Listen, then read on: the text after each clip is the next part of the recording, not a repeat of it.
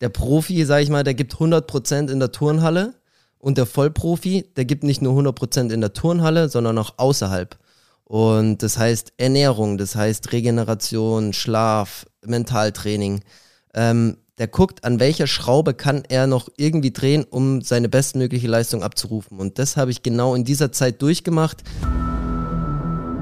Bambule. Bambule Bambule, der Sportpodcast mit Lukas Dauser und Quirren Friedel. Zwölfmal deutscher Meister. Weltcupsieger 2015 und 2023. Vize-Europameister 2017, Vize-Olympiasieger 2020, Vize-Weltmeister 2022, Weltmeister 2023. Sein größter Erfolg ist und bleibt jedoch der knappe und vor allem einzige Sieg in FIFA 15 auf der Playstation gegen mich vor acht Jahren. Würde ich jetzt so nicht unterschreiben. Also zumindest den letzten Part. Ich habe recherchiert, das ist so. auf Wikipedia oder wo steht es? Ja, natürlich. Natürlich, ganz offiziell, dein größter Erfolg. ich habe jetzt übrigens nicht erwähnt, deutscher Jugendmeister 2011, viermal deutscher Vizemeister, Weltcup Bronze 2016 und Europameisterschaftsbronze 2021. Mhm. Das waren alles die Erfolge des Lukas Dauser. Wahnsinn. Luki, grüß dich. Wie geht's dir? Servus. Ja, danke. Mir geht's gut. Das ist schön. Das ist schön. Ich bin mal wieder in Halle. Yes. Ähm, zu Besuch bei Herrn Dauser zu Hause. Heute auch pünktlich. Heute Props an DB. Ja. Äh, ich bin pünktlich angekommen. Finde ich richtig gut. Äh, wir haben allerdings nicht ganz so viel Zeit, denn ich muss auch bald wieder weiter. Ja, so ist es leider. Ja. Ähm, Aber wir haben uns ja eh vorgenommen, die letzte Folge, die war ja auch echt lang, ich glaube 50 Minuten. Ja. Und wir haben ja eigentlich so geplant, so eine halbe Stunde pro Folge. Ja. Äh, deswegen werden wir uns vielleicht heute mal ranhalten. Ja, ich, ich stopp mal die Zeit. Das wäre vielleicht eine Idee. Kriegen wir auf jeden Fall hin. ähm, wir haben einiges, worüber wir heute sprechen, aber bevor wir anfangen, machen wir jetzt jede Folge so. Wir haben es in der ersten schon gemacht. Kommen wir zu den High- und Lowlights. Oh. Auch wenn es das Wort nicht gibt. Des Tages. Was war so dein Highlight heute? Ähm, ich habe heute im Training ein Flugteil gehangen, einen Kovac gestreckt. Das ist ein Salto gestreckt über die Stange. Ähm, ja, du lässt die Stange los, machst einen Salto gestreckt und fasst die Stange wieder. Ich habe das Teil jetzt bestimmt drei Jahre nicht trainiert und hab's auch erst einmal in meinem ganzen Leben geschafft und hab's ja jetzt heute gleich auf Anhieb wieder gepackt und das war mein absolutes Highlight heute. Ja. Krass, Glückwunsch. Danke. Klingt, klingt verdammt schwer. ja. Ähm, und was war so dein Lowlight, dein Tiefpunkt des Tages? Äh, Lowlight?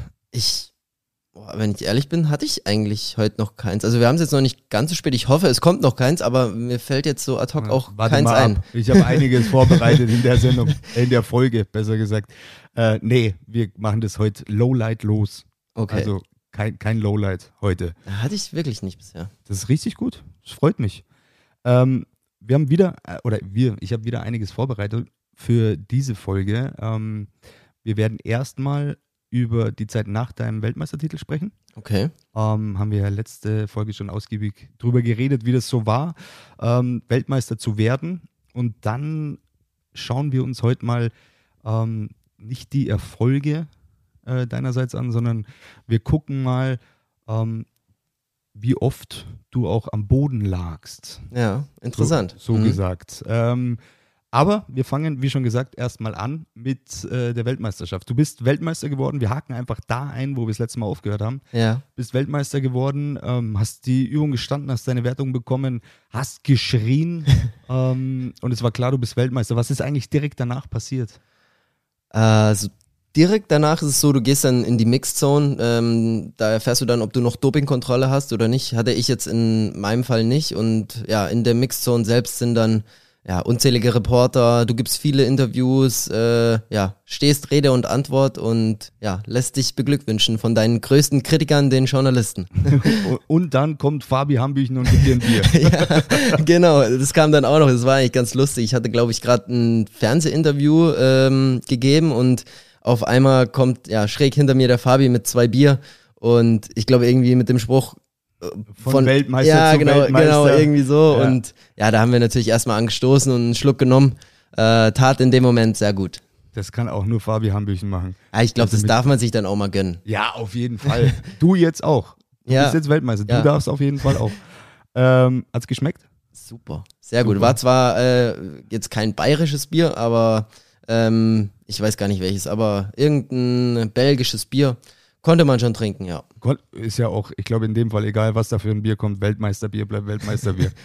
äh, was ist ähm, direkt danach dann passiert? Also du hast deine Interviews gehabt, Genau. ähm, da kommt ja auch noch eine Siegerehrung. Genau, die Siegerehrung, die kommt dann ganz am Ende vom Wettkampftag. Dazwischen stand noch das Rec-Finale auf dem Programm und ich bin dann rüber in die Einturnhalle gegangen, habe mich da noch ausgedehnt, äh, hab Verrückt. bisschen, ja, hab ein bisschen auf meinem Handy rumgetippt, äh, die ein oder andere, den ein oder anderen Glückwunsch schon entgegengenommen und ja, quasi auf meine Siegerehrung dann gewartet. Du hast ja auch Leute in der Halle gehabt.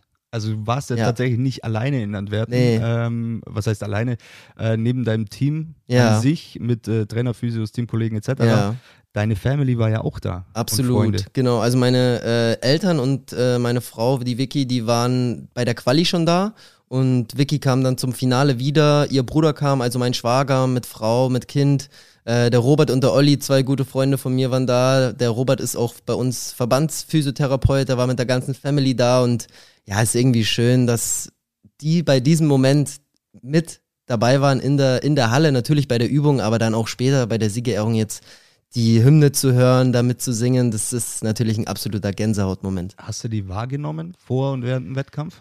Ähm, während dem Wettkampf nicht, da bin ich natürlich voll fokussiert, aber so beim Einlaufen schaue ich schon immer, wo, äh, wo, wo, wo, meine, wo mein Team sitzt, sage ich mal. Die waren gut erkenntlich, weil die waren eingekleidet mit Deutschlandfahnen, also das war jetzt nicht das Problem. Aber für mich ist schon immer wichtig, dass ich weiß, wo die, wo die sitzen. Gerade so meine Frau, meine Eltern, das äh, will ich schon immer wissen. Du hast mir mal erzählt, äh, dass du sie bei der WM, ich glaube in der Quali, nicht gesehen hast. Ja, ja, in der Quali, genau. Wir sind einmarschiert und ich habe gesucht, gesucht und habe sie nicht gefunden. Und der Andi Tober, der war ja, verletzt, der konnte ja nicht aktiv mittouren, war aber mit im Innenraum und den hatte ich dann gesagt, du Andi, hast du die Wiki gesehen? Wo sitzen denn meine Eltern? Äh, ich muss wissen, wo die sitzen. Und äh, er hat gesagt, du, ich habe sie nicht gesehen, aber ich schreibe ihm mal. Und dann hat er sein Handy rausgeholt, hat der Wiki eine WhatsApp geschrieben, ey, wo sitzt ihr? Ja, und äh, so haben wir sie dann nach, ich glaube, nach zwei oder drei Geräten haben wir sie dann gefunden. Auch geil. Auftrag an die Toba. Such meine Family. ähm, ja, cool. Dann äh, kam die Hymne. Was ist es für ein Gefühl, da auf das Podest zu steigen und die deutsche Nationalhymne zu hören? Ja, Wahnsinn. Also das ist schon, irgendwie war das auch so ein Ziel von mir, immer die deutsche Hymne zu hören. Ich hatte es natürlich so bei dem Weltcupsieg beispielsweise auch schon. Ähm, bei uns Einzelsportlern ist ja auch noch ein bisschen anders zu Teamsportlern. Die haben das ja quasi vorm Spiel kommt da immer die Hymne und bei uns kommt sie ja dann wirklich danach nur für den Erstplatzierten und das ist ja eine, eine riesengroße Ehre einfach, da die Hymne zu hören. Cool. Also ich, ich komme oder ich werde leider nie in den Genuss kommen, aber ich, ich feiere es schon hart ab. Sag niemals nie. Du meinst, ja, okay. Wer, wer weiß, wer weiß. Ja. Vielleicht werde ich noch in Dart, irgendwas. Die Dart-Karriere rufst. Oh ja, wir haben letztes Mal schon drüber gesprochen. Aber da werde ich eher der Ansager. Ist aber auch egal. Ähm, ja, dann ging es ja weiter mit Banketts. Da hast, Ja. du, hast du deine äh, Family da mitgenommen aufs Bankett? Genau, also wir hatten da noch ein paar Bändchen über. Der Verband hat quasi so und so viel Bändchen, aber von uns war schon der ein oder andere im Vorfeld auch abgereist und da waren ein paar Bändchen über und ich durfte die dann äh, verteilen. Also meine Frau war mit dabei, mein Schwager mit Frau und ja, das Bankett ist halt immer schön, weil da alle ja, Turner, Turnerinnen, alle Trainer sind da nochmal. Das war jetzt relativ unspektakulär in der Messehalle in Antwerpen, aber irgendwie cool gemacht. Also mit äh, Flying Buffet, dann eine kleine Tanzfläche, ein DJ war da zu späterer Party Stunde. hard. Genau, da wird dann noch ein bisschen gefeiert und ja, in der, in der Turnfamilie ist es immer ja, eine schöne Veranstaltung einfach. Ja, cool. Ähm, du bist dann letztendlich irgendwann bestimmt nach Hause geflogen oder bist du gefahren oder geflogen? Genau, wir sind dann gefahren am Tag danach. Also wir haben die Nacht quasi äh, noch äh, in Antwerpen verbracht, haben dort noch geschlafen und sind dann am nächsten Morgen zurück nach Halle, ja. Wo war, wo war deine Medaille die ganze Zeit? Hast du die die ganze Zeit um den Hals gehabt? Nee, also nee, Ein bisschen ich- gepostet damit? Nee, nee, äh, ich habe die wirklich auf mein Bett gelegt, äh, relativ schön.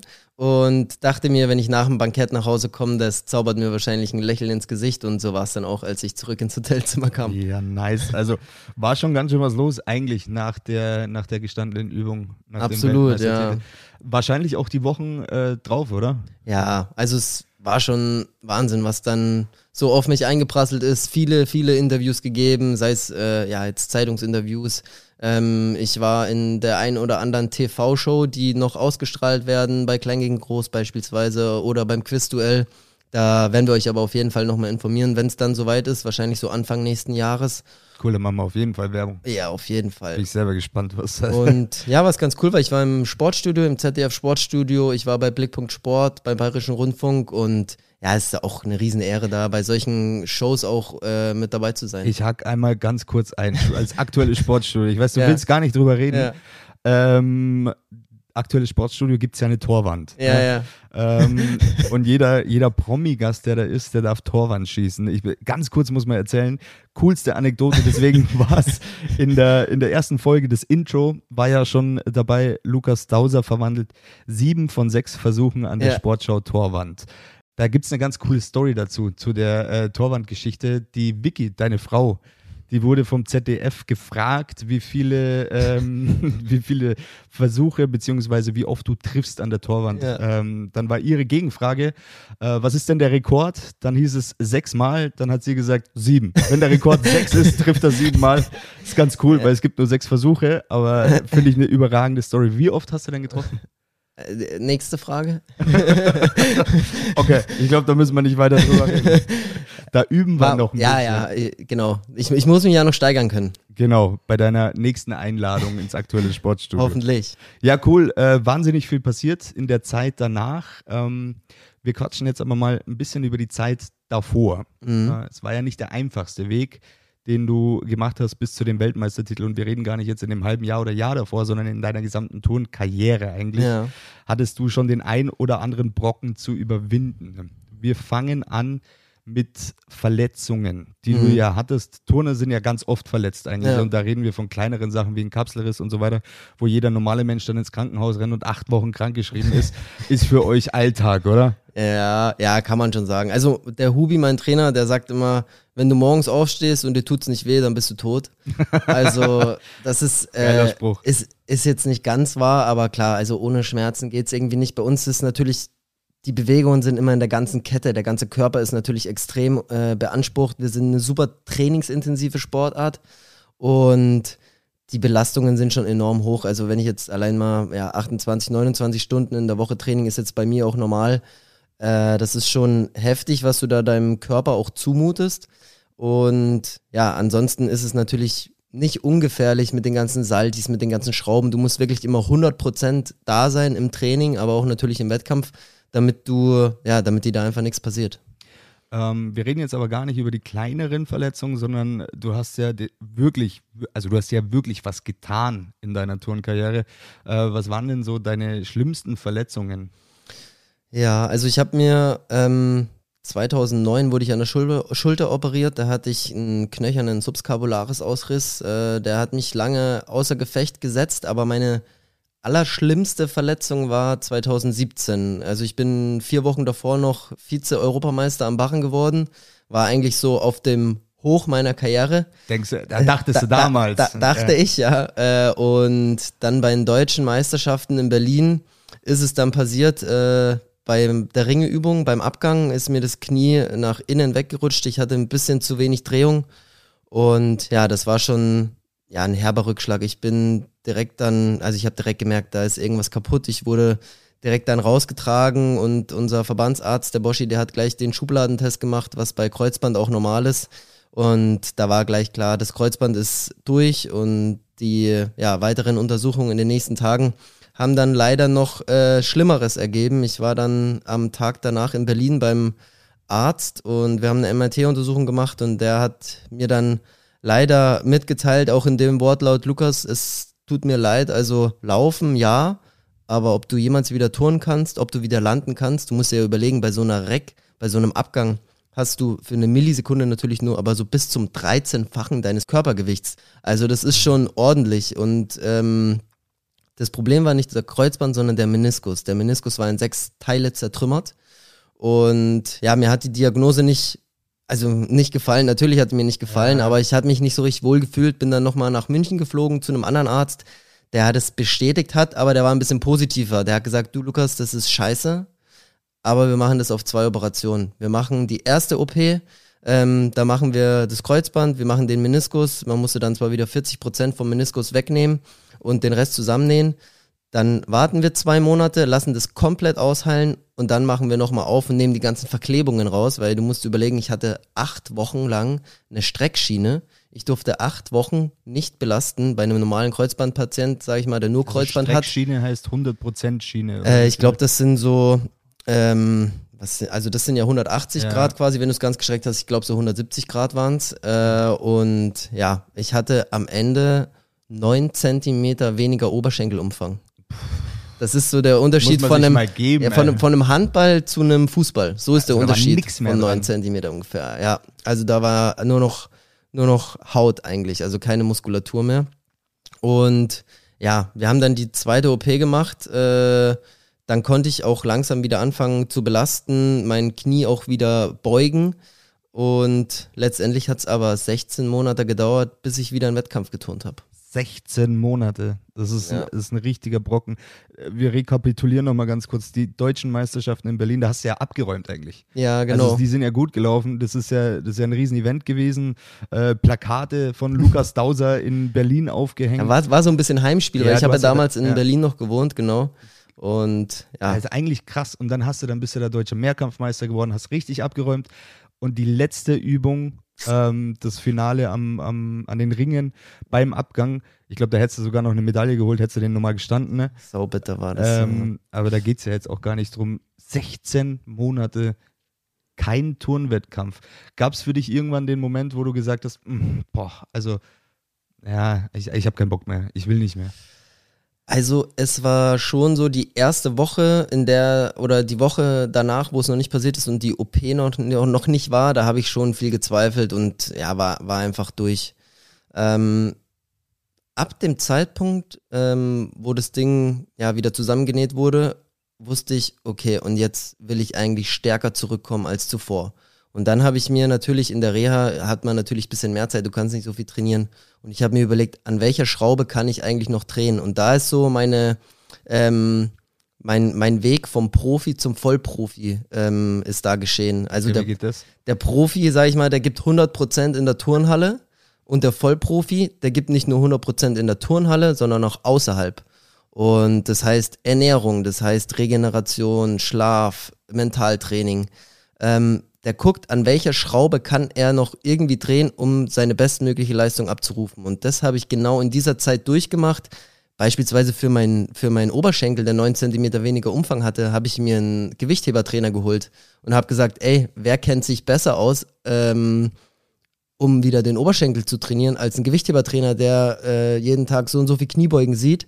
Und mit dem äh, habe ich dann viel, viel Krafttraining gemacht, äh, ja, habe mich wieder vorbereitet und habe mir auf diesem Weg immer so Zwischenziele gesetzt. Also mit jedem Erreichen dieses Ziels, dieses Zwischenziels, sei es wieder ohne Krücken zu laufen, wieder ähm, ein Salto zu machen, einen kleinen Sprung wieder, einen Sprint zu machen, einen Abgang wieder zu machen, ist mein Selbstvertrauen immer weiter gewachsen. Klar gab es da auch ja, schwere Phasen ähm, oder schwere Tage, wo du dich am liebsten zu Hause verkrochen hättest.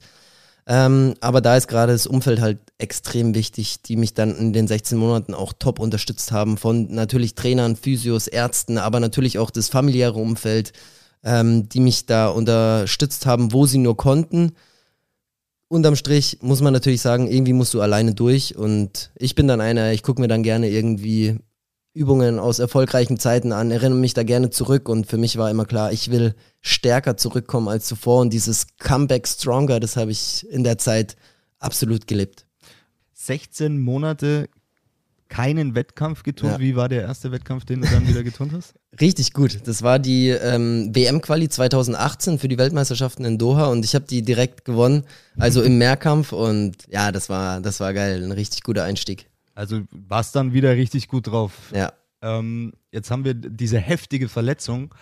Ein Jahr später, ähm, nachdem du wieder da warst, waren die Weltmeisterschaften in Deutschland, in Ja. Stuttgart. Dann kommen wir jetzt von der schlimmsten Verletzung zum sportlichen Tiefpunkt. Mhm. Warum, liebe Bamboleros, das werdet ihr gleich erfahren. Ähm, wie gesagt, 2019 Weltmeisterschaft in Stuttgart. Ich war dort.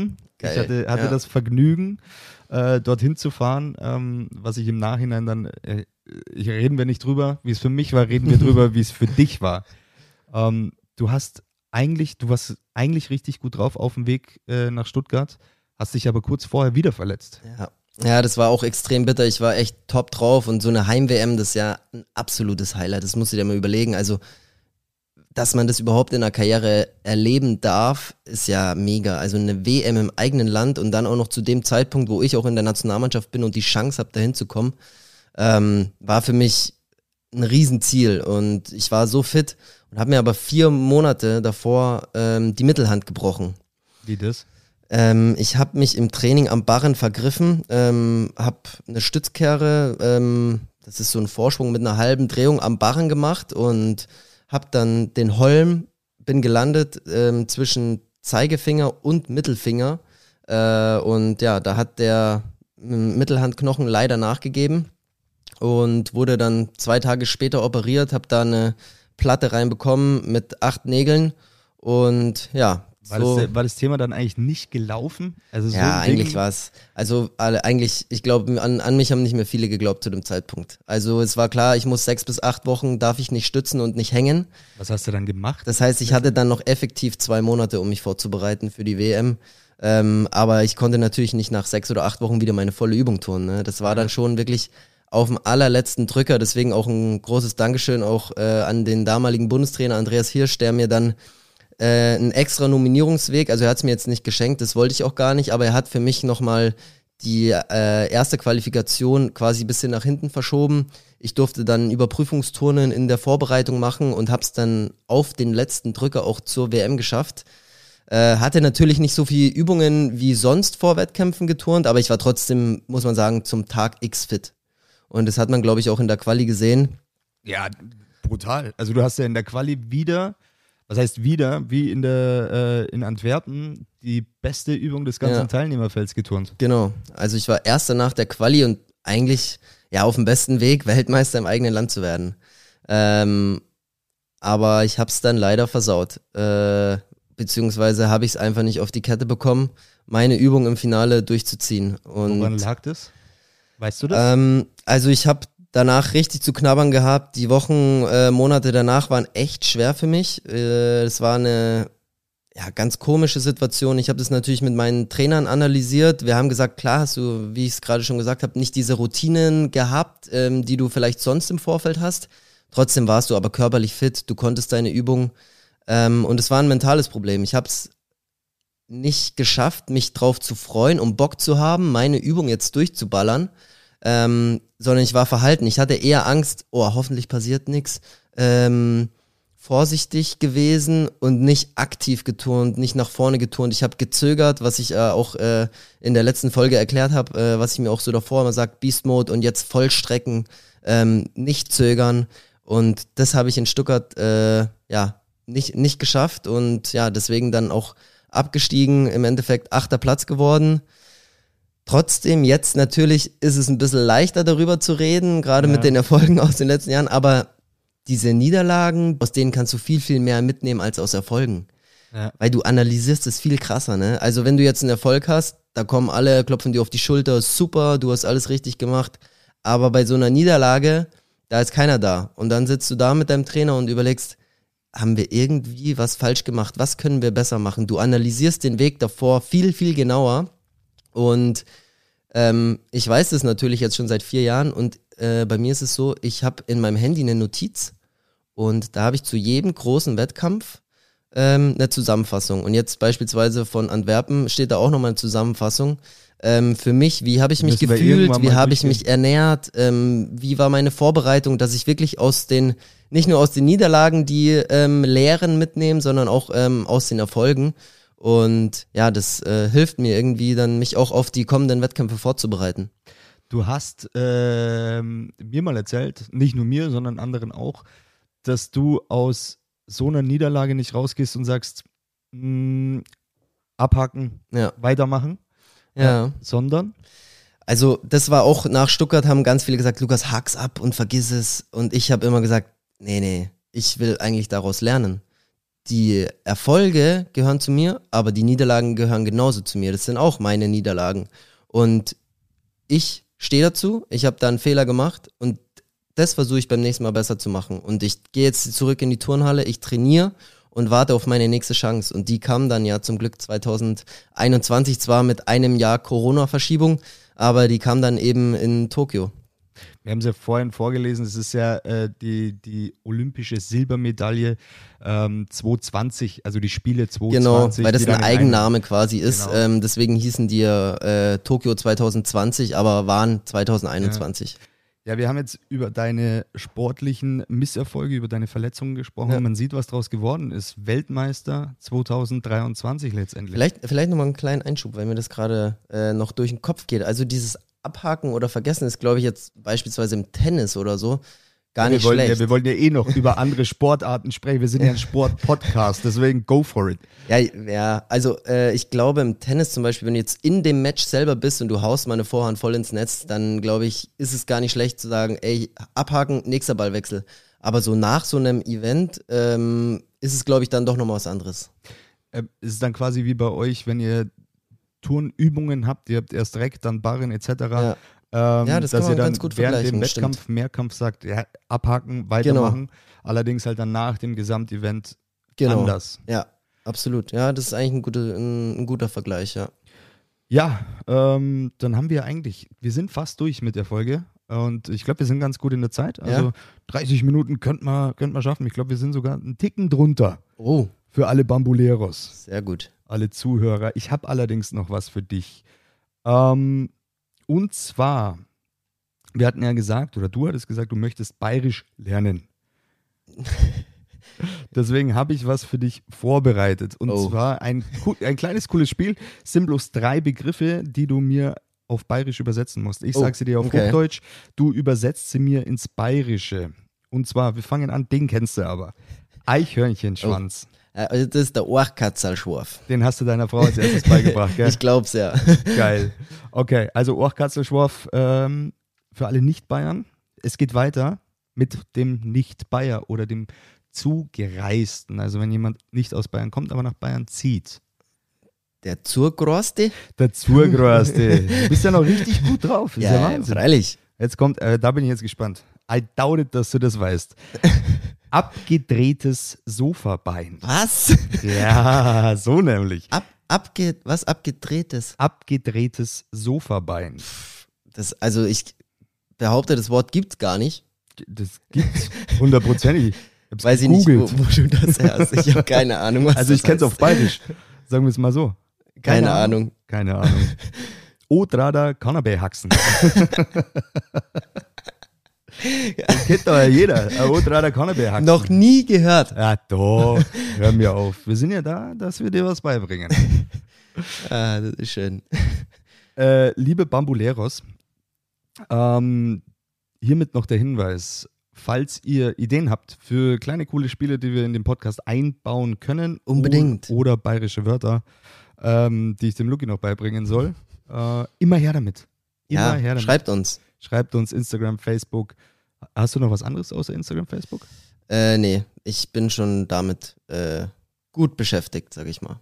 Na, siehste. Ähm, genau, schreibt uns. Das war's nämlich schon mit der zweiten Folge Bambule mit Lukas Dauser und Querin Friedel, meiner einer.